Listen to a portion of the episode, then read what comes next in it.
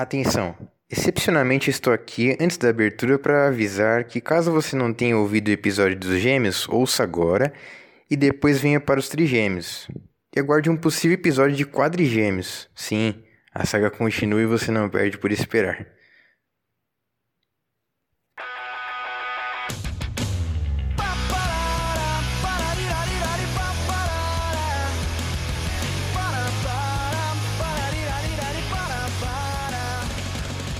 Fala galera, estamos começando mais um Leandrinho Talk Show. Hoje eu estou trazendo como convidada uma pessoa muito especial, uma brasileira espanhola, mexicana, não sei exatamente. Seja bem-vinda, Tamires, Roberto. Sim, muito obrigada. É, realmente eu tenho dois nomes e é um pouco confuso isso. Até um pouco confuso o fato de eu ser brasileira e morar no México. E falar português e espanhol e misturar tudo. Isso vai acontecer na entrevista, então já vamos deixar o pessoal preparado. As pessoas não fazem de propósito, quando elas falam meio inglês, meio, meio brasileiro, é realmente isso acontece, né? Sim. É, o cérebro às vezes não sabe diferenciar bem e some as palavras na hora. É, bom, o podcast aqui a gente sempre tem o costume de trazer alguém com alguma curiosidade, algum hobby, alguma profissão curiosa. A gente já vai falar sobre isso que deve ser uma loucura ser mãe de trigêmeos, mas sempre aqui na abertura do programa eu faço uma pergunta que é você se lembra como a gente se conheceu? E aí vai ser realmente a primeira vez que eu vou ficar constrangido aqui na abertura do programa. não. Porque, para quem não sabe, enfim, 99% das pessoas não devem saber, a Tamires é uma ex-namorada minha, a gente ainda mantém uma amizade, sem nenhum problema. Você se lembra como a gente se conheceu antes de, ser, de, de sermos namorados e etc? Então, você se livrou, né? Porque você poderia ser pai de trigêmeos hoje em dia. É, exatamente. Eu poderia estar me auto-entrevistando, no caso, né? Exatamente, então a vida dá muitas voltas, né? Nós nos conhecemos quando eu comecei a trabalhar no banco e foi uma amizade, a princípio foi uma amizade muito boa, na verdade, e depois foi desenrolando um romance. muito típico, né? Exatamente. É, porque a gente convivia muito. A gente convivia, mas não, nem sentava lado a lado. A gente sentava, tipo, de costas um pro outro ainda e tal. Nem era tão próximo assim. Sim. Mas aí começou, né? Não sei, os olhares, eu não lembro exatamente bem de como foi, mas aconteceu e faz parte da nossa história e vale a pena relembrar. E eu acho que essa, essa parte de, de ser amigos, para mim é super importante, porque você foi uma pessoa importante na minha vida e não teria porquê, porque não aconteceu nada sério, pra gente terminar a relação mal, né? Exato. E vale, vale a curiosidade, né? Que é, para mim, uma das coisas mais engraçadas. A gente namorou todo o período escondido, né? Não era permitido pessoas da mesma equipe no banco é, namorarem, né? Então a gente fazia tudo escondido. No banco, nós não éramos namorados, né? A gente, inclusive, se zoava, brincava, fazia piadas sobre o tema, assim, de que a gente meio que se odiava, enfim, a gente se xingava às vezes. Fazia umas brincadeiras assim, né? Você acha que funcionou isso? Você acha que as pessoas acreditavam? Cara, quando a gente fez aquela pegadinha de revelar no último dia, no seu último dia de trabalho, que a gente, enfim, se beijou no, no happy hour, as pessoas ficaram surpresas. Eu acho que elas realmente acreditavam. Nossa, somos bons atores. É, somos, somos bons atores, foi. Eu falo, Televisa, a Globo tinham que me contratar. Foi bem, foi bem engraçado aquele dia. Passado esse momento de constrangimento, quando a gente se conheceu, você já tinha o sonho de ser mãe, devido a um problema que você tem, tinha, né, no caso, uma dificuldade que você teria no futuro para engravidar. E aí você tinha muito breve esse desejo de ser mãe, certo? Você sempre quis, desejou isso e foi algo que permeou uma parte do nosso relacionamento. Conta um pouco disso, assim, como que surgiu esse sonho, esse desejo de tão jovem já querer ser mãe, era, era algo que você realmente desejava, certo? Verdade. Então, tudo começou pelo fato de eu não ter tido uma família estável, né? Eu tô falando uma referência de pai e mãe juntos, presente, nem pai nem mãe. Então, no meu caso, eu fui criada pelo meu avô, e eu senti essa grande necessidade de ter a minha própria família, tinha esse sonho. E na verdade nunca imaginei que tudo fosse acontecer dessa maneira. Quando eu era mais jovem, eu comecei a ter problemas de endometriose, cistos hemorrágicos e coisas assim. E aí os médicos sempre me, fal sempre me falavam que eu ia ter dificuldade para engravidar e que provavelmente eu teria que fazer uma é um tratamento, né, para poder ser mãe algum dia, mas era uma coisa que eu queria porque era um afeto e um cuidado que eu não tive de pai e mãe, então realmente era o meu grande sonho. E a endometriose, para quem não sabe, enfim, ela, com o passar dos anos, vai tornando mais difícil ainda a, a gravidez, certo? Sim, ela pode, você pode virar uma pessoa infértil por causa da endometriose. Além de ser uma dor insuportável, o Leandro realmente estava comigo nesse, momento de que fazer uma cirurgia quando eu tinha 18 anos. Foi a primeira cirurgia, depois dessa vieram outras duas mais. E há pouco tempo, faz um pouco mais de um mês, eu tive que fazer a última. E realmente eu ter tido engravidado de trigêmeos de forma natural é uma coisa extraordinária. Ninguém acredita, os médicos ficaram muito surpresos. É, aparentemente se tem algo que você não se tornou é infértil, né? Exatamente. Totalmente ao contrário. Mas assim, essa história você já sabe, mas as pessoas que estão escutando não sabem. Ela, além da endometriose, tem outro ponto que você sabe, eu não sei se você vai falar também. Vamos deixar, vamos deixar, vamos deixar, vamos deixar. A gente vai chegar lá, a gente vai chegar lá. Uhum. Vamos falar assim, caminhar um pouquinho da sua história passo a passo. Aí você. Sim, perfeito. Nós terminamos, você seguiu a sua vida, enfim, conheceu o seu atual marido é, se casou e teve um primeiro filho. Na verdade, você é mãe de trigêmeos, mas é os seus quarto, o seu segundo, terceiro e quarto filho, no caso. Né? É uma loucura, sim. Você realizou o sonho de ser mãe, conta um pouco como foi a experiência, enfim, você realizou o seu sonho de vida, né? Sim, é, isso é verdade. Eu tenho outros sonhos também, mas esse era o mais latente, o mais forte. Foi incrível também porque os médicos me falavam isso. Eu fazia tratamento usando o DIL justamente para ajudar no de endometriose. E quando eu tirei o DIL, o médico falou: olha, para você engravidar, a gente tem que esperar um ano de tentativas. E se você não conseguir, aí sim a gente começa um tratamento. Então eu já imaginava que ia demorar. Então eu tinha me casado no civil, eu tirei o DIL no final do ano. E para março eu descobri que eu já estava grávida, então foi muito rápido. A gente tinha uma data para fazer a, a celebração, só que acabou que não foi possível porque eu acabei ficando grávida muito antes do que imaginada. Foi realmente na primeira tentativa de ficar grávida que eu engravidei. Então, o meu marido brinca até hoje, né? De que, ai, endometriose, infértil. E na verdade foi totalmente ao contrário no meu caso. E aí, enfim, é... casada, depois já com um filho. E aí, depois, posteriormente, a surpresa dos trigêmeos. Aí, enfim, contextualiza um pouco pra gente, era você tinha problemas para engravidar ainda, tem a questão do seu marido que eu sei, mas eu gostaria que você contasse aí também pro, pro pessoal.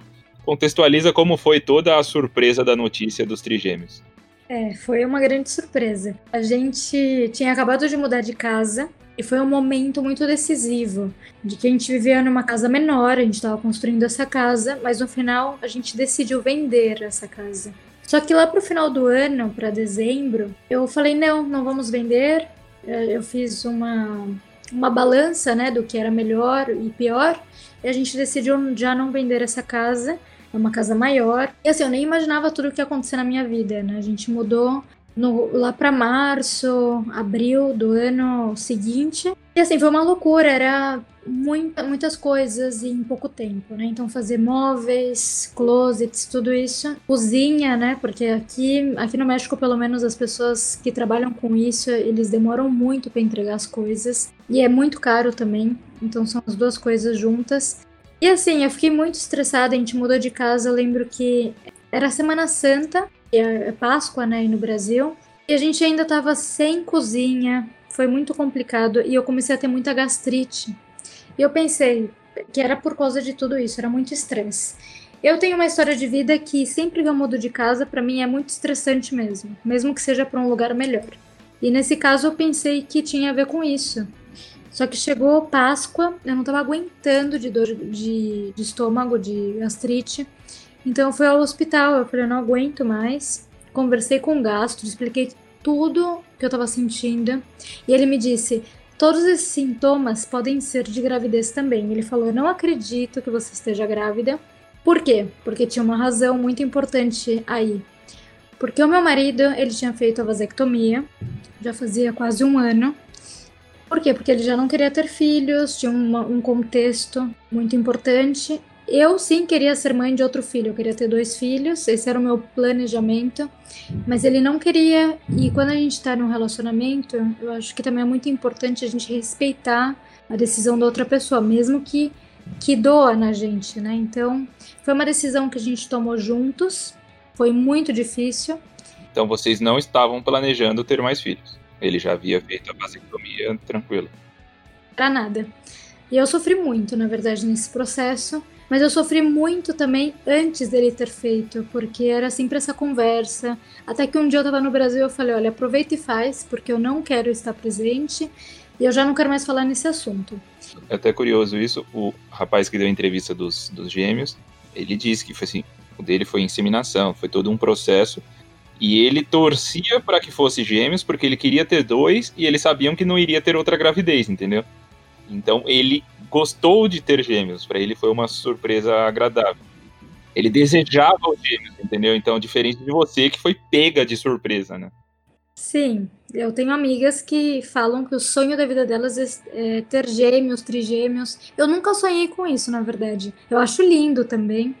Mas, enfim, voltando a esse assunto, ele fez a vasectomia, foi muito difícil para mim, tanto é que eu sofri muito. Mesmo falou que poderia reverter a vasectomia nos Estados Unidos, mas eu falei, é uma decisão tomada, né? Eu acho que a gente não, não queria ficar imaginando, sonhando, me iludindo com uma situação que dificilmente fosse acontecer. Só que a gente já tinha conversado sobre isso e seria muito. Seria possível realmente a gente adotar uma criança, porque é uma coisa que eu sempre quis fazer. Muitas crianças sem casa, sem hogar, né? A gente fala aqui no México. Então acho que seria uma ótima opção. Acabou que não foi necessário, mas era. A gente preferia, em vez de ter filhos biológicos, mais filhos, adotar para ajudar a sociedade, né? Como um todo. E aí foi isso. O, meu médico me falou que provavelmente não estaria grávida, mas precisava fazer esse exame, porque os remédios para gastrite são super fortes. Então ele me passou um remé uns remédios que eu poderia tomar estando grávida. Ele me disse: amanhã você volta com o seu resultado e se for necessário a gente muda os remédios, não tem nenhum problema. Então fui fazer exame. De repente, quando eu vi no outro dia de manhã saiu o resultado de sangue e saiu positivo. Nesse momento, o meu mundo caiu assim. Mas aí era positivo, era positivo de gravidez, você não sabia mais nada. Não, não sabia mais nada. Tanto é que eu pensei, sabe, as pessoas, né, buscam na internet essas coisas, e eu pensei que eu poderia estar com alguma doença, né, porque tem homens que, que podem ter testes positivos também. Então eu já comecei a fazer umas ideias na minha cabeça. E a gente tava na Semana Santa. Mas assim, a gente tava muito estressados. Ele tava. Eu falei, nossa, se eu contar isso pra ele, ele vai ter um, um ataque cardíaco, né? Então foi muito difícil. A primeira coisa que eu fiz foi ligar pra minha melhor amiga. Ela não atendia o telefone, então eu liguei pro marido dela era um dia de semana, né? Mas era, era uma semana mais tranquila, todo mundo tava em casa. E eu falei para ela, chorando, em prantos, de que tinha acontecido isso, expliquei toda a situação. E ela falou pra eu ter calma e tudo mais. E isso era uma quarta-feira, eu lembro perfeitamente. Na quarta, eu não falei nada, eu pensei, eu não vou falar nada, porque eu quero esperar ir no médico primeiro, ver se é verdade tudo isso. Porque para que fazer uma pessoa ter um infarto, né? Sem necessidade. Imaginando para guardar isso dentro de você também, né? Difícil. Foi muito porque, ah, não sei, né? Eu talvez seja um pouco, de certa maneira, um pouco transparente. As pessoas, pelo menos ele percebe muito é, se eu tô escondendo alguma coisa, se eu quero fazer uma surpresa, ele percebe no ar. Nós estávamos no restaurante e ele continuava me perguntando se eu não tinha nada para falar para ele. E eu ficava pensando, né? O que, que ele tá pensando, né? Por que, que ele faz essa pergunta? E super incômodo, porque a filha dele estava com a gente. E como que eu ia dar essa notícia? Enfim, é uma notícia de casal, né? Então acho que é uma coisa muito pessoal que a gente tem que conversar entre duas pessoas. Então, ele estava insistindo tanto que ele foi ao banheiro e eu fui de trás dele. No corredor do banheiro dei essa notícia. Eu falei, eu parei ele e falei, tá, eu já vou te contar. Aí eu expliquei toda a situação, que eu fui no gastro, ele me falou tudo isso, eu fiz o exame e que saiu positivo. Era, eu falei, é tudo que eu sei, eu não sei nada além disso. Como é uma semana de férias, eu marquei uma consulta no ginecologista, mas é só para segunda-feira, porque o médico tá de férias também, tá viajando. E aí esse assunto terminou assim, nós fomos para os Estados Unidos o fim de semana. Peraí, peraí, peraí, peraí, peraí, peraí. Não, não, não, não, não, não pode eu quero saber qual foi a reação dele, o que, que aconteceu nesse corredor. Ah. Então, não pode ter sido tão simples assim. Não, a reação não foi de tanta surpresa, na verdade. Talvez ele já tinha uma sensação, como eu te disse, ele já mais ou menos que sentia alguma coisa no ar. Eu te falei, ele foi a primeira pessoa a imaginar que eu tava grávida, sem eu saber. Vamos lá, eu vou precisar fazer essa pergunta. Cara, ele era uma pessoa vasectomiada. Não sei se existe essa palavra. Não sei também. Num primeiro momento, vocês em nenhum momento discutiram. Aí eu vou ter que falar francamente. Foi uma traição, qualquer coisa ele deve ter falado. Eu não posso ser pai, como que você tá grávida? Isso houve essa discussão? Nunca, nunca houve uma, uma desconfiança em relação ao meu caráter, em relação a uma traição. Nunca da parte dele, realmente, de verdade. E isso foi o mais surpreendente, né? Porque muitos casais podem até terminar se divorciando por causa disso e tendo problemas legais e, enfim. Porque eu vou, vou confessar, eu já contei a sua história, eu, já, eu conto a sua história para todo mundo. E quando eu falo, não, olha, ela teve trigêmeos e o marido era vasectomiado. Ah, foi traição, óbvio, tudo. Cara, não teve uma pessoa até hoje que não falou que era alguma coisa desse tipo, entendeu? É compreensível, normal, as pessoas, enfim, é o mais óbvio a se imaginar. A vasectomia elimina uma gravidez. Se a esposa engravidou, tem alguma coisa errada Sim, na história. Mas entendeu? assim, nenhum método é 100%, né? Então, assim, existe 1% de probabilidade. A gente tá falando de 1%, a gente tá falando de um milagre, uma coisa que dificilmente aconteceria. Da, da parte dele, nunca houve essa pergunta, nunca houve desconfiança, procurar no meu celular, enfim, ou ir de trás de mim para ver o que, que eu fazia, nunca existiu. Mas das outras pessoas existiu, sim, da família principalmente. Eu te falo, o México é conservador. A minha sogra, ela tem 90 anos, né? E ela não acredita, ou não acreditava que era possível ter uma gravidez nessa, dessas características com um homem que tem vasectomia. Então, sim, existiu muitas pessoas falando, existiram. Chegou um momento, já quase no final da minha gravidez, que ele acabou falando isso para mim, externando de que tô me sentindo assim, é, tem muita pressão, as pessoas estão falando muito sobre isso. Ele me contou, né? Ele não me falou quem exatamente, ele só falou da mãe dele. Porque assim, eu entendo. Ela quer o melhor pro filho dela. Ela é uma mulher das antigas, né? Ela não sabe da tecnologia hoje em dia. Mas nunca foi uma questão. Não me afetou. Isso não me afetou porque desde o dia 1 que eu descobri essa gravidez, eu sabia que só podia ser dele, porque nunca existiu uma traição. Então não havia, não tinha uma maneira, né? Senão eu teria medo de contar. Senão eu, eu não sei, eu teria feito muitas outras coisas que eu não fiz. Eu fui totalmente transparente. A mesma coisa que eu sabia era que, eu, é que ele sabia também naquele momento. Mas existiu. Ele, ele se sentiu muito pressionado, realmente. É mais dos outros do que dele, no caso. Exatamente, mas dele nunca existiu, nunca existiu abortar, por exemplo, que é um tema muito polêmico, mas que poderia ter acontecido. Mas assim, é, recapitulando para não pular esse assunto. Isso, voltando, voltamos lá pro corredor e aí viagem para os Estados Unidos. Nós fomos para os Estados Unidos, eu me senti muito mal nessa viagem, porque realmente eu tava com sintomas muito fortes, assim, de vontade de vomitar, muito calor, era um calor impressionante. E eu tinha fome o tempo inteiro. Era uma gastrite que, ao mesmo tempo que doía o estômago, eu precisava comer alguma coisa, sabe? Era uma coisa estranha, assim. E a gente, voltando de viagem, na segunda-feira nós fomos no médico. Eu falei para ele o que estava acontecendo. Eu falei pro médico: olha, aconteceu isso, eu tenho esse resultado positivo, mas eu acho que eu posso estar com alguma doença, né? Porque grávida, eu também, eu juro para vocês que eu não esperava que eu estivesse grávida. E aí o médico olhou para mim e falou: "Saiu positivo? Você tá grávida."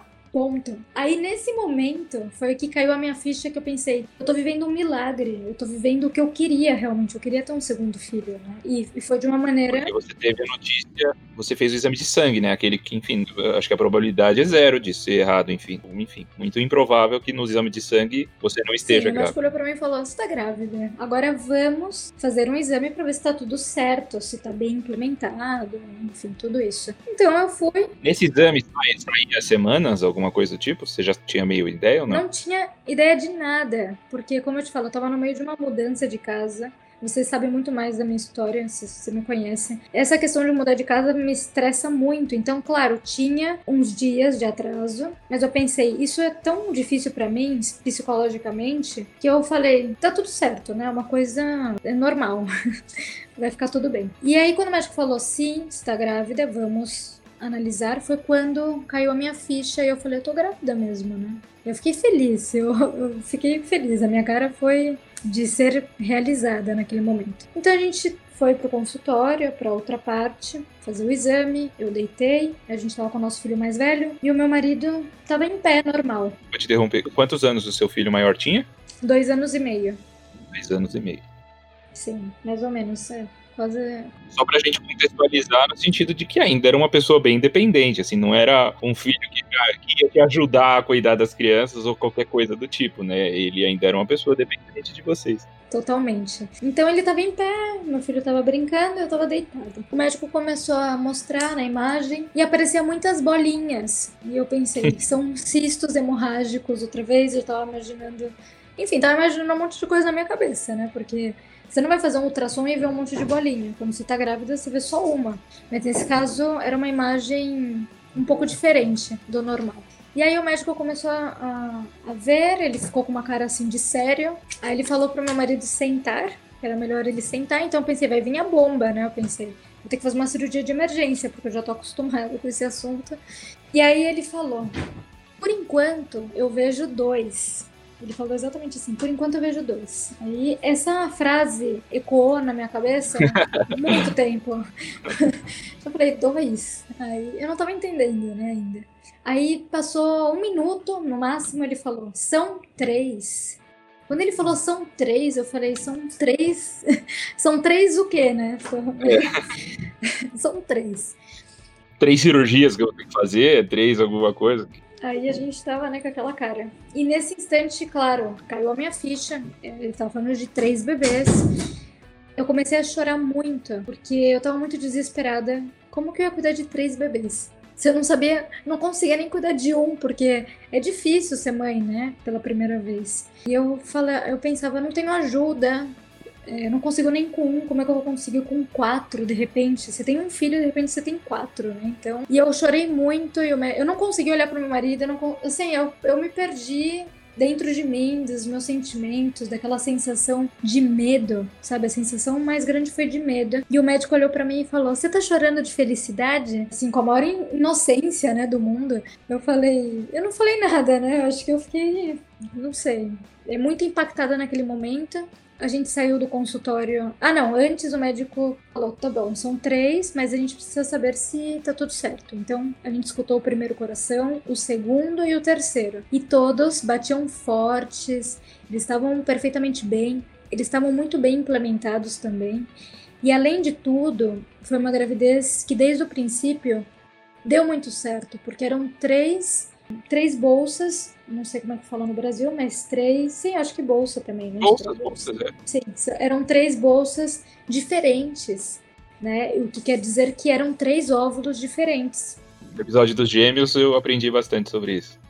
Sim, era muito extraordinário, porque uma mulher normalmente ovula um óvulo ao mês, eu tive no mínimo três, né, que deu para saber, sabe, que, que tenham sido fecundados, né? Então, o médico me falou: eu, em mais de 30 anos de profissão, eu nunca vi uma história como a sua. Nunca. E ele ficou assim também muito surpreso. E a gente muito mais, né? e esse dia eu fui, eu fui dirigindo. Mas nesse dia eu não pude voltar dirigindo, porque eu tava sem condição realmente. E a gente foi almoçar depois, eu não consegui comer. É, é uma coisa tão. que, que muda tanto, é tanta preocupação. Eu imagino que até esse momento vocês não estavam nem tocando no assunto, tipo, era tão chocante.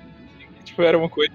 É, chocante mesmo, assim, chocante. Eu falei para minhas duas melhores amigas da época, mandei um ultrassom, as fotos, né, que apareciam três, e aí aparecia BB1, BB2 e BB3, assim, foi, foi um dia que vai ficar guardado na nossa memória para sempre foi o dia onde tudo começou a mudar de uma forma que até hoje a gente às vezes não consegue acreditar que de repente tudo mudou.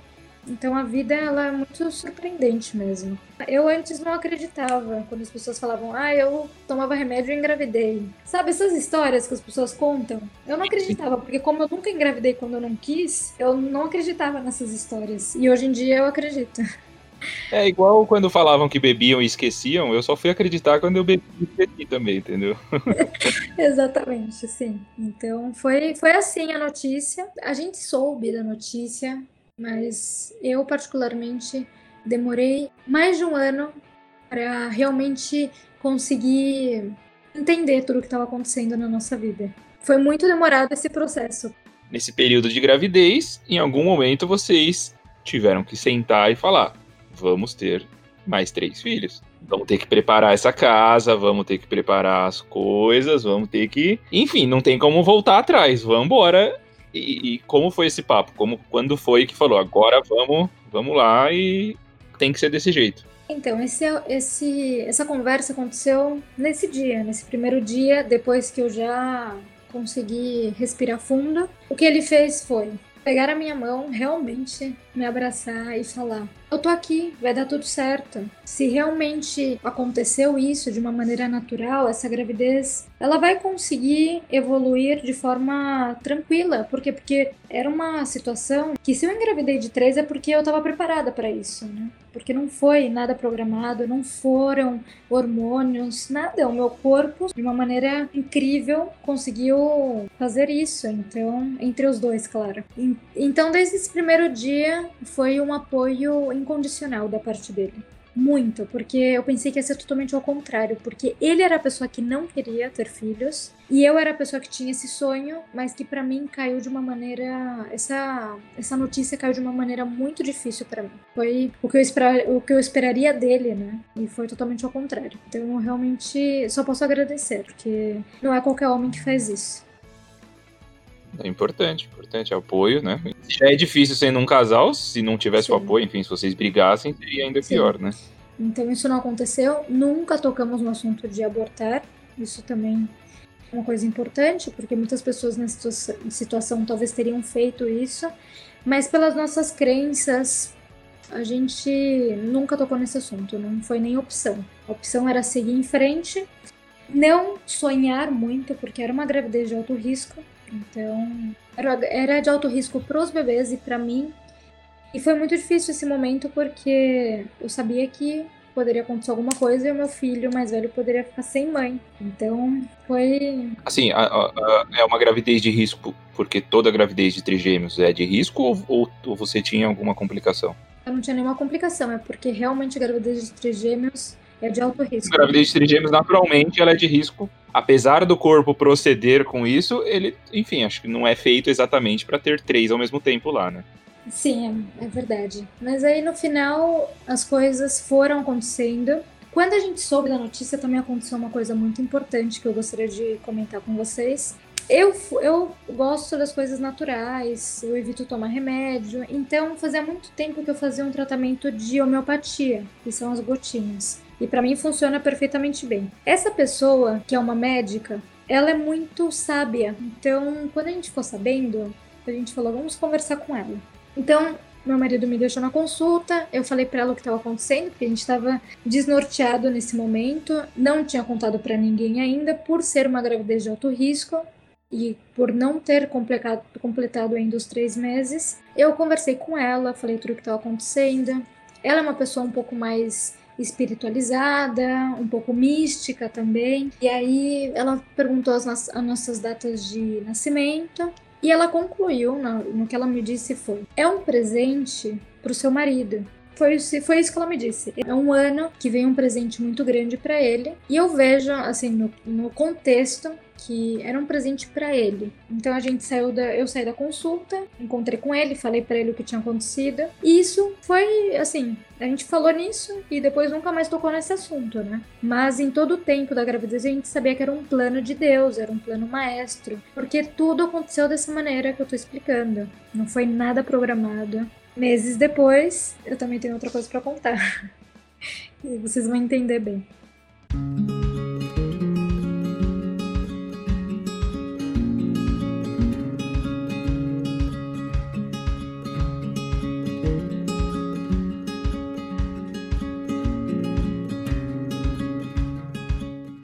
Estamos agora com você grávida. Cara, eu vi, eu vi umas fotos suas, era literalmente a grávida de Taubaté, real, de verdade dessa vez.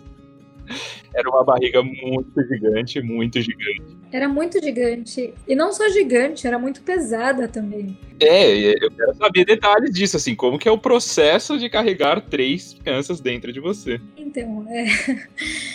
Eu tinha todos os sintomas de gravidez, mas três vezes, né? Então tudo era exagerado. A quarto, quase quinto mês da gravidez, eu vomitava dez vezes por dia, pelo menos. Então era cheiro de comida, o meu filho gritando, enfim, era tudo o que acontecia, eu vomitava.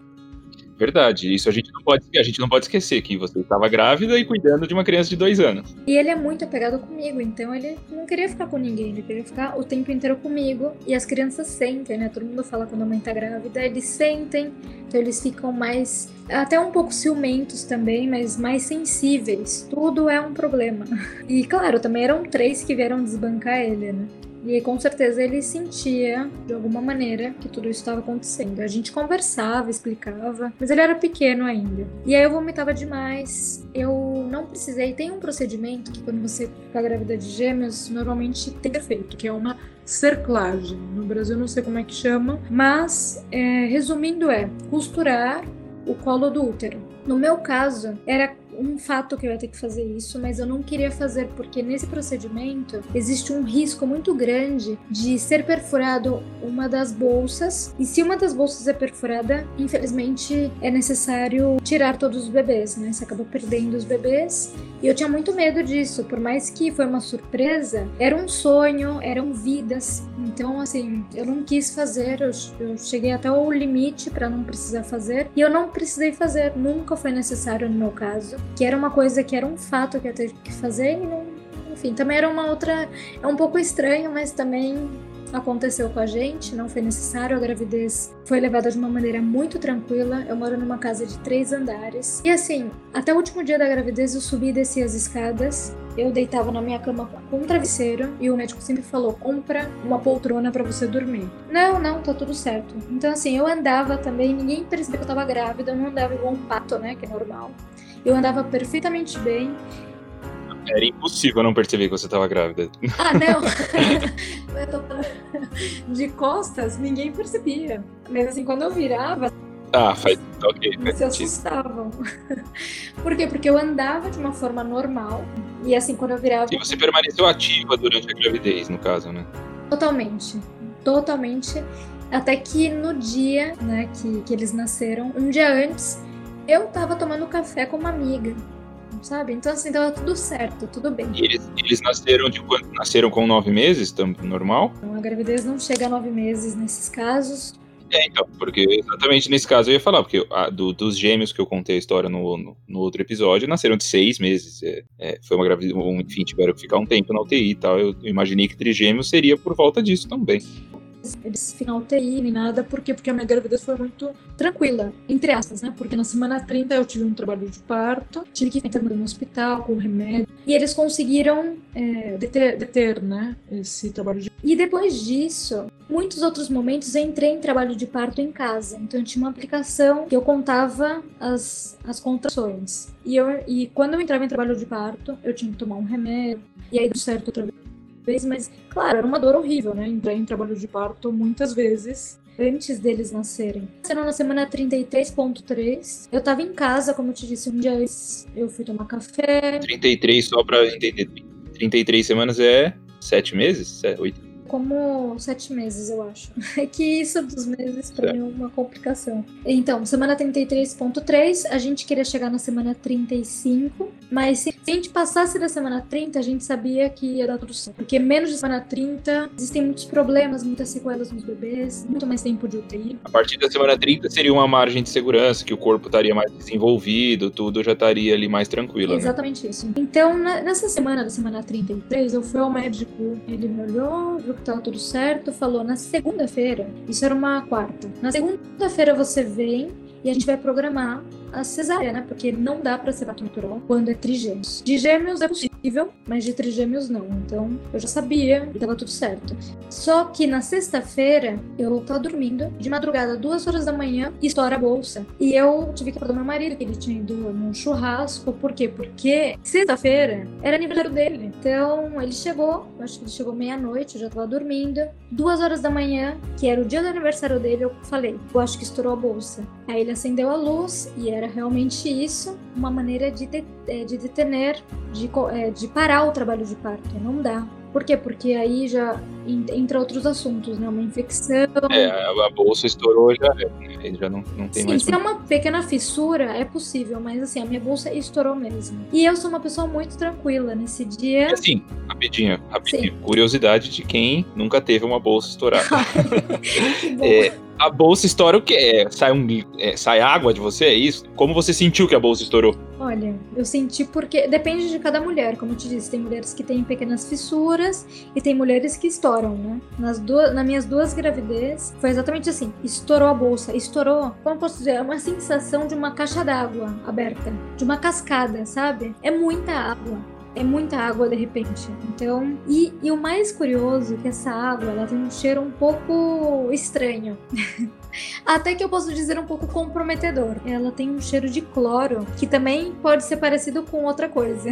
E tem mulheres, claro, que têm sangramentos junto com um líquido ou que vem de outra cor. No meu caso era um líquido transparente, eu tava tranquila. Como eu não tava com dor nem nada, eu fui tomar banho porque eu não queria ir pro hospital toda molhada, né? Então eu fui trocar de roupa. Eu fui fazer a minha mala da maternidade porque como eu tava tão bem, eu acho incrível a tranquilidade. Eu acho incrível a tranquilidade de pessoas grávidas. Se alguém vira pro lado na cama e fala assim, estourou a bolsa, eu salto e pulo na hora, assim, mas eu levo no colo a pessoa pro carro na hora, assim, não, não tem tempo de fazer mais nada. Eu fico desesperado, eu não tenho ideia do que seja. Sim, claro. É, na minha primeira gravidez. Pra mim, a pessoa fala assim: estourou a bolsa, vai nascer em três minutos, entendeu? Eu preciso resolver aquilo imediatamente mas as pessoas ficam tranquilas. É uma coisa que as pessoas pensam pelas novelas, pelos filmes, mas muitas vezes não é assim. Em Hollywood é assim, estoura, estoura a bolsa e um minuto nasce, entendeu? É o que a gente tem, a gente tem essa crença, mas nem sempre é assim. Eu fiz um curso também preparatório para o parto, para minha primeira gravidez. Para você ter uma ideia, do meu primeiro filho estourou a bolsa, eu só fui pro hospital 12 horas depois que estourou a bolsa.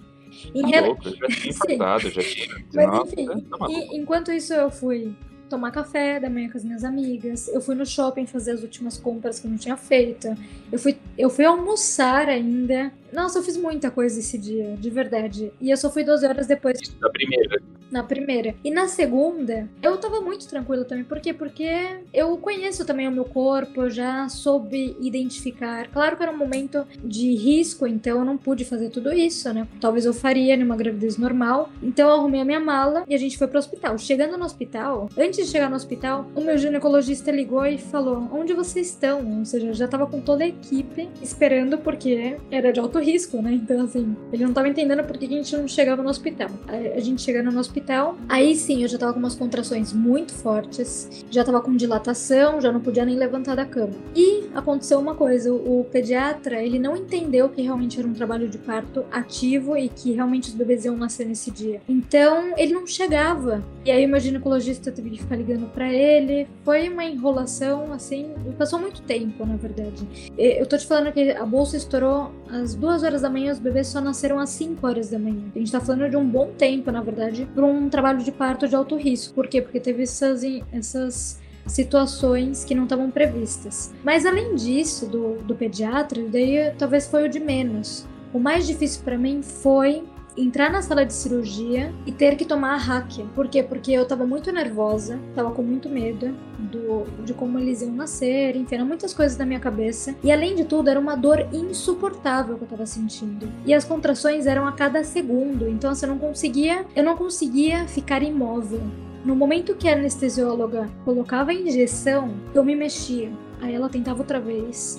E ela tentou, eu acho que eu fiquei nessa situação facilmente de 30 a 40 minutos com ela tentando colocar essa injeção na, nas minhas costas e eu não deixava. E muitas vezes ela, ela perfurou as minhas costas mas eu me mexia. E eu acho que todo mundo deve saber, né? A hack é uma, é uma é, anestesia muito perigosa. Se ela não for dada de uma maneira correta, você pode ficar uma perna mais curta que a outra. Então eu fiquei com muito medo, mas eu não conseguia controlar o meu corpo. Não era uma questão, sabe? Não era nem psicológico, era uma questão física realmente. Então ela teve muita paciência. A partir desse momento que eu entrei nessa sala de cirurgia, eu chorei até o dia seguinte. Foi por essa situação, foi pela emoção, foi pelo medo. E assim, no final deu certo, ela conseguiu colocar aqui, porque no meu caso, é, anestesia não é, não é considerável, né? Um parto. É, complicaria muito mais a situação. Foi teoricamente rápido, o médico conseguiu manobrar muito bem os bebês, então nasceu um, no mesmo, no minuto seguinte nasceu outro, e nesse mesmo minuto nasceu o terceiro, então foi muito rápido. Eu pensei que ia demorar, não sei, 10 minutos, né, até nascer outro bebê, e não, foi muito rápido. O meu marido falou que a sala de cirurgia estava muito cheia, tinha muitas pessoas, eram três pediatras, né, um para cada bebê. E aí eu fui para a sala de, de repouso, né, depois da cirurgia, que você tem que ficar em observação. E aí eu tive hemorragia, Aí aconteceram muitas coisas que não foram muito agradáveis. Enfim, mas deu tudo certo. Depois eu fui pro quarto, mas eu não podia ver os bebês, porque eu não podia levantar da cama no, no primeiro dia, nem no segundo. Eu só fui conhecer os meus filhos realmente no terceiro dia. Por quê? Porque na sala, porque na UTI a gente, eu não podia entrar de cadeira de rodas, né? Então, como eu não conseguia andar, porque era, era foi uma dor muito forte pós, o pós-parto, eu tive que tomar morfina, eu tomava muita morfina e até que eu consegui levantar, mas era, era horrível essa, essa sensação, né? Porque você pensa que você vai ter seu filho e que você vai pegar ele no colo, você vai olhar bem para os olhinhos dele. Foi totalmente diferente nessa situação. Eu, eu imaginava que eles não não iam ficar na UTI, mas eles acabaram tendo que ficar. Eles ficaram 25 dias e esses 25 dias foram eternos para mim. Foram 25 dias que eu não conseguia sorrir. Não conseguia, de verdade. Por quê? Porque a minha maior preocupação eram eles. E o médico mesmo me falava: tudo pode acontecer, sabe? De um dia pro outro, as coisas podem mudar. E a gente escuta muitas histórias tristes, né? Mas eu pensava: não, tu vai dar tudo certo. Sim, mas eles estavam na UTI por uma questão natural de nasceu não nasceu com nove meses, enfim, precisa ali ter uma nutrição a mais, alguma coisa a mais ali. Eles não, não, não apresentaram problemas que levasse uma preocupação real. Era só uma preocupação, porque qualquer pessoa na UTI já era uma preocupação. Pelo fato das bactérias no hospital e de outras coisas externas que poderiam fazer com que o andamento não fosse o melhor, né? Mas aí deu tudo certo. Eu insisti, meu, o pediatra era muito tradicional e falava: não, vamos dar fórmula, né? Leite em pó, enfim. E eu falava não, não, não. Eu queria amamentar. Para mim era uma era fundamental isso. E eu insisti tanto que eu consegui. Então, desde o dia que cheguei em casa, eu voltei para ficar levando leite para eles. Eu ia três vezes no hospital todos os dias e tirava leite até dirigindo.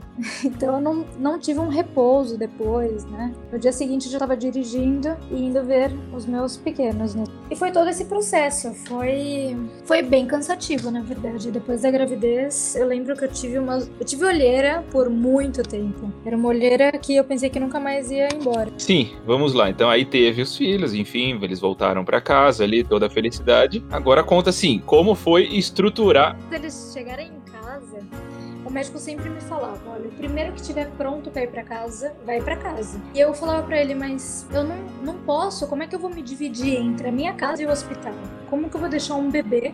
Ah, não, tipo, você que queria que fosse os três de uma vez, obviamente. Mas eu não tinha parado para pensar isso, de que poderia ser um por vez. O médico me falou que ia ser provavelmente um por vez, ou dois, e depois um, mas que não seria os três juntos. Por quê? Porque a, proba a probabilidade de que fossem os três juntos eram muito difíceis, na verdade. Por quê? Porque o primeiro que estivesse pronto ia para casa, porque existem riscos estando no hospital por o tema da bactéria e tudo mais. Mas eu não, não aceitava essa, essa situação. Eu falei, não, eu quero que eles possam vir juntos para casa, porque até então eu não tinha ajuda em casa. Como é que eu ia, como é que eu ia fazer tendo bebês em casa tendo que ir pro hospital? E é, aconteceu que realmente eles vieram juntos para casa, eles foram dados de alta no mesmo dia. O médico um dia antes falou pra gente que eles estariam tendo alta e foi maravilhoso esse dia que eu realmente pude pegar eles no colo. Foi o dia que a gente decidiu o nome deles, porque foram 25 dias e 25 dias das enfermeiras como eles se chamariam, porque na UTI sempre foi bebê 1, bebê 2 e bebê 3 o tempo inteiro. Ah, sério? Não tinha definido ainda? Não, é muito difícil decidir. De um é muito difícil, mas de três é mil vezes mais difícil. E a gente, por quê? Por... Não, é que curioso, a, a, outra história, a outra história dos gêmeos, na barriga eles já tinham decidido, ó, do lado direito é isso, do lado esquerdo é isso. Aí quando nasceu, ó, o primeiro que nasceu é esse e o segundo é esse. Então vocês foram diferentes, né? Na UTI eles ficaram de pulseirinha com os nomes já, entendeu? Ah, que legal. Não, nossa, caso assim que a gente deveria definir, mas eu vou explicar por que, que a gente decidiu esperar. Porque a gente queria pegar eles no colo, sentir cada um, a vibração de cada um. Por quê? Porque durante todos esses 24 dias a gente não tinha pegado eles no colo. Eu não tive esse contato pele a pele com os meus filhos. Eu não senti o cheiro deles, né? Então o meu médico falava: coloca uma, uma fralda no peito, no, no seu corpo, para que eles sintam. Então eles colocavam isso dentro da incubadora para eles deles. Mas assim, era a única maneira. Não existia nenhuma é, conexão exterior. Então foi por isso também que a gente decidiu esperar. Então um dia antes foi o dia que a gente pegou eles no colo pela primeira vez. No dia seguinte eles tiveram alta e nesse dia a gente decidiu. A gente tinha muitos nomes, na verdade, como opção.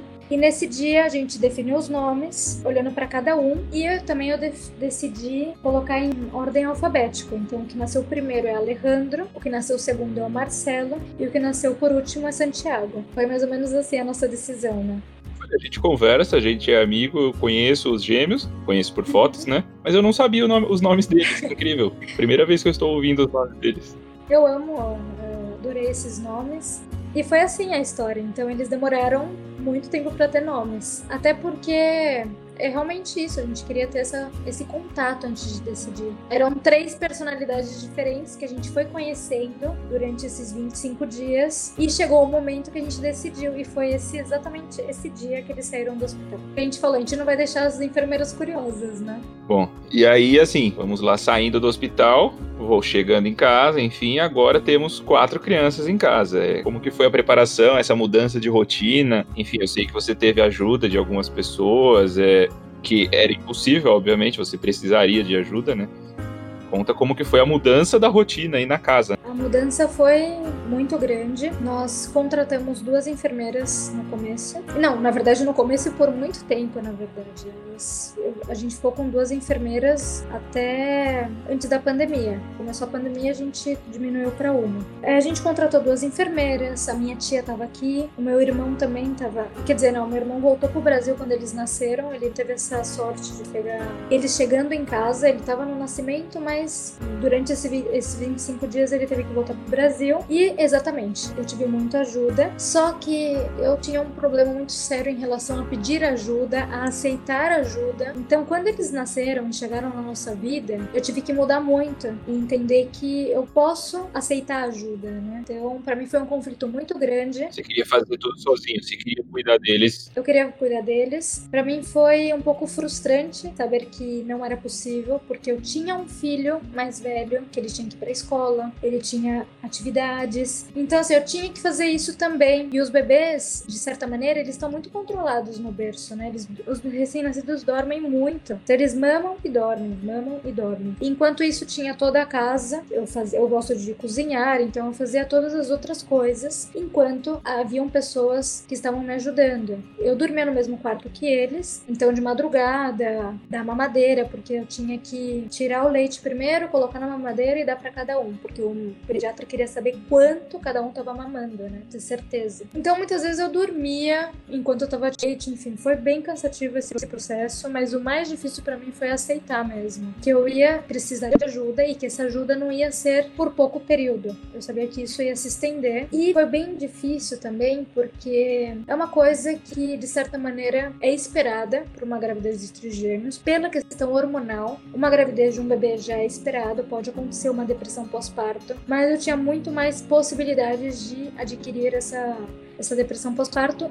Eu tive essa depressão pós-parto, pensei que passaria, porque é normal sentir depressão depois de ter um bebê. As mulheres têm esse momento porque é uma montanha russa de emoção, de repente é hormonal também, porque em toda a gravidez nós vamos adquirindo mais hormônios, né? E vai crescendo gradativamente. Só que depois que a gente tem um filho, todas essas hormonas, hormônios que estavam lá em cima, elas descem, mas elas é igual uma montanha russa mesmo, elas descem muito rápido.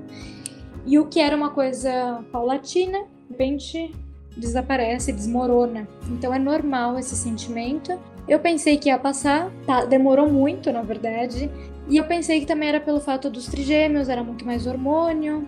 E eu fiquei imaginando muitas desculpas para não não ter atenção nesse assunto. Em nenhum momento eu contei isso para ninguém, as pessoas que convivem comigo, nem pessoas que, que poderiam me ajudar, de certa maneira, psicologicamente falando, porque eu não queria ter que pedir ajuda para ninguém. Eu já me sentia, eu me senti muito invadida pelo fato de ter mudado a minha rotina, pelo fato de de repente não tinha ninguém em casa e de repente são muitas pessoas. Não falo só de bebês, de crianças, eu falo de pessoas, né?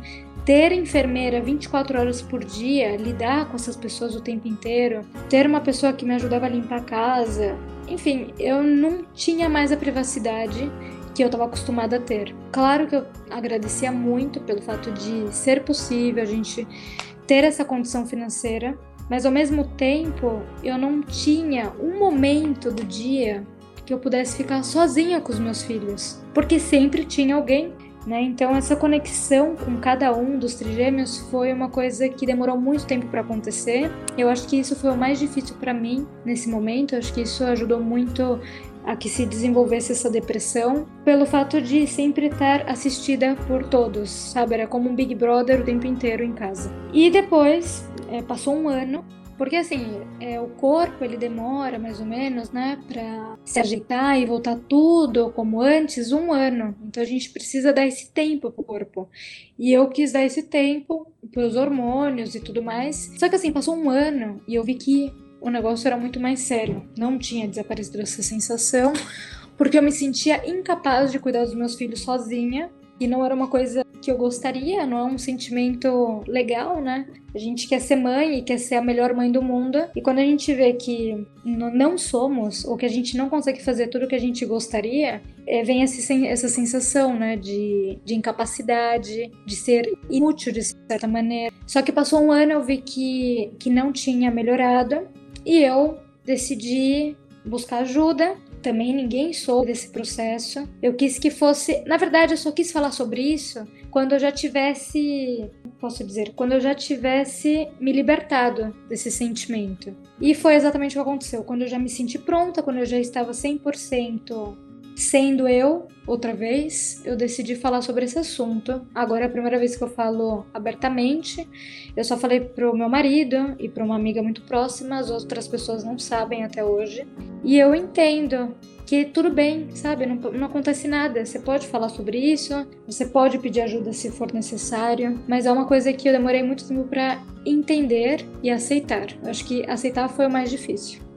Bom, e aí, passado essa depressão, esse um ano aí, aí conte pra gente depois, quando as crianças começaram a crescer, quatro crianças andando pela casa, quatro crianças chorando, quatro crianças para trocar fralda. Conta um pouquinho depois delas maiores já, como foi as peripécias aí pela casa. Quando a gente tinha eles controlados no berço, era muito fácil. Mas eles começaram a andar, começaram a fazer muitas travessuras. De repente tá um aqui, de repente tá outro subindo a escada, de repente tá um entrando no banheiro, de repente outro tá te chamando. Então é tudo muito dinâmico na minha casa. Tudo acontece muito rápido. E os três, os quatro, na verdade, já começaram a interagir muito bem entre eles. Eu acho que essa quarentena, na verdade, não foi tão difícil para eles, pelo menos para os bebês, porque eles brincam entre eles, eles brigam também entre eles, né? Sim, e, e, e, exatamente isso que eu queria entender, como que cada um é, como que é a personalidade de cada um, um é mais arteiro, o outro é mais quietinho, o outro é mais brigão, é, conta um pouquinho sobre cada um. Eu acredito que as, das coisas mais legais é isso, ver que mesmo eles tendo nascendo no, é, haver, haver nascido no mesmo dia, eles são totalmente diferentes cada um tem uma personalidade muito definida, pelo menos até agora. Eu consigo perceber, desde que eles nasceram, eu conseguia perceber quando um ou outro estavam chorando, porque é uma coisa muito básica, né? Mas desde aí existiam diferenças. Sim, os três estão crescendo, o Mateu gosta muito dos irmãos também. A gente está conseguindo fazer uma relação saudável entre os quatro. E assim, falando um pouco da criação deles, é como que vocês decidiram? Enfim, tem aquela, aquele mito clássico da criação dos gêmeos, que é usar as roupas iguais, fazerem as mesmas coisas e etc. Vocês adotaram isso também aí para os trigêmeos? Enfim, como que vocês decidiram? Eu decidi que sim, até o momento que eles permitirem. Em algum momento isso vai mudar, mas eu sempre tento, pelo menos, sim, eu acho bonito as roupas iguais, eu acho que eles ficam lindos. Mas claro, nem todos os dias são assim e não acontece nada. Assim, eu, eu entendo que nem sempre também dá pra eles se vestirem dos pés à cabeça iguais e tá tudo certo. Mas enquanto eles deixarem, a gente vai continuar fazendo isso. e quantos anos eles estão? Eles acabaram, eles fizeram dois anos em outubro. Sim, então, enfim, numa fase bem arteira, bem agitada. Muito. Tem uma, um ditado, né? Terrible two, eu concordo. E às vezes o Terrible two continua até muitos anos depois, na verdade. A gente pensa que vai terminar e nunca termina.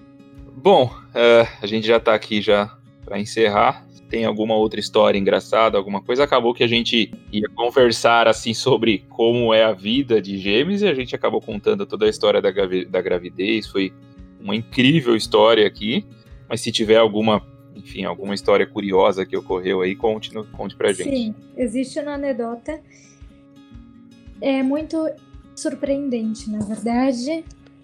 A gente falou sobre a vasectomia, a gente falou sobre talvez meu marido ter ficado inseguro ou com alguma dúvida em relação à paternidade.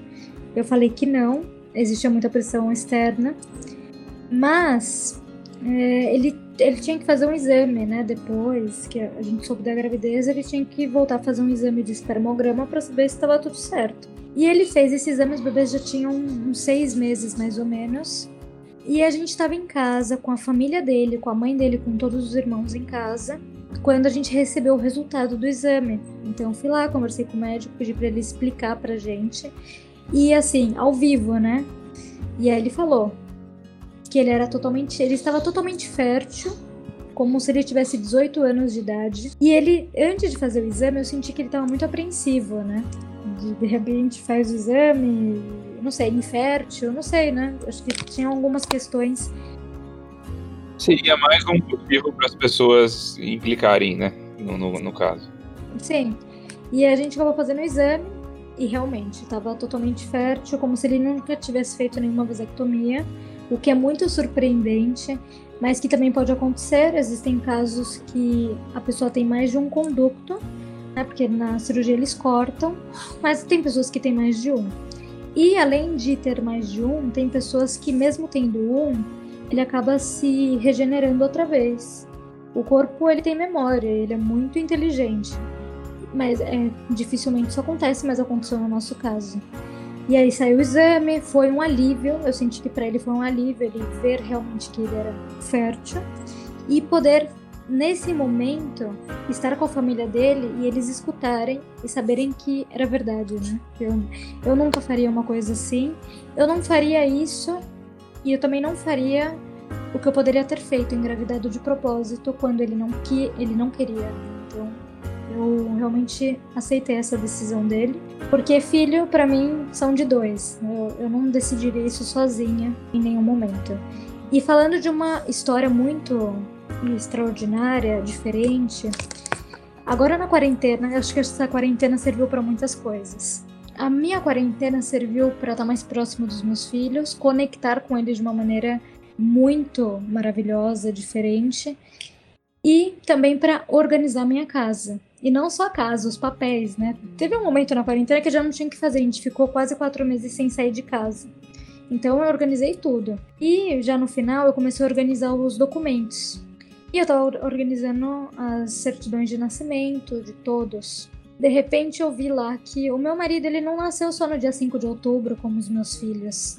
Ou eles, né, nasceram como ele no dia 5 de outubro. Eles nasceram na mesma hora, do mesmo dia. E a gente tá falando de muitos anos de diferença e de uma coisa que nem se fosse programado iria sair dessa maneira. Então, existe realmente existe uma conexão muito grande em relação a tudo isso. Realmente foi um presente para ele, mas eu nunca pensei que seria um presente de aniversário, e nesse caso foi um presente de aniversário. Ou três presentes, no caso. Três presentes, sim. um pacote enorme. E eles nasceram no mesmo dia e na mesma hora. Então, para mim é uma situação, é, não sei, ultrapassa o entendimento, a razão. Eu acho, eu acho que completa, completa todo o cenário de milagre que a gente conversou desde o começo aqui, né? Eu acho que fecha um ciclo aqui, assim, toda, toda a história. Desde o começo, isso encerra falando assim, cara, tinha que ser dessa maneira realmente, entendeu? Estava escrito e a gente acredita muito nisso. E assim, Deus é, fez de alguma maneira entendível pra gente, né? Ou para as outras pessoas, de que realmente era um plano dele, realmente era para acontecer dessa maneira, realmente não foi programado, mas realmente era para ser nosso, era para ser meu. Aqui no México a gente tem um ditado de que Deus dá de mãos cheias, né? Quando a gente pede. E eu queria muito, e você mesmo começou a falar sobre isso, você sabe quanto eu queria ser mãe. E também é um presente para mim. Realmente eu me sinto merecedora, abençoada, afortunada. Por mais que seja difícil, meu, eu consegui, sabe? Eu consegui ultrapassar todos essa, esses limites, ter a família que eu sempre quis comigo de uma maneira diferente, mas eles, eles fazem parte da minha vida. Eu tive essa grande oportunidade de ser mãe, e infelizmente muitas mulheres acabam não conseguindo. Eu me sinto muito realizada nesse aspecto. E é, é uma grande história, tinha que ser dessa maneira. E tá vendo? Não, não era para eu ser o pai de trigêmeos, era para ser desse jeito, entendeu? Acho que é a melhor forma da gente encerrar aqui. Muito obrigado pela sua incrível história, por ter contado, por ter aberto aqui toda, toda a sua intimidade aí, toda sua, as suas, enfim, aventuras aí com esses, com essas crianças. Muito, muito, muito obrigado mesmo. Eu que agradeço. E o carinho, ele vai continuar sendo para sempre, mesmo que a gente tenha tido uma história no passado, mas essa história continua presente como uma história de amizade, de companheirismo. Você sabe que você pode contar comigo e eu fico muito feliz de fazer parte desse canal. Valeu, gente. Visitem, é, sigam é, Leandrinho Talk Show no Instagram e Leandrinho Silva, sou eu no Instagram. Muito obrigado, Tamires. Valeu. Bye bye, beijo. Promete ser para sempre o meu menino. Deixar cantar pra te fazer dormir. Que eu prometo que vou te cuidar pra sempre. Eu te amo infinito.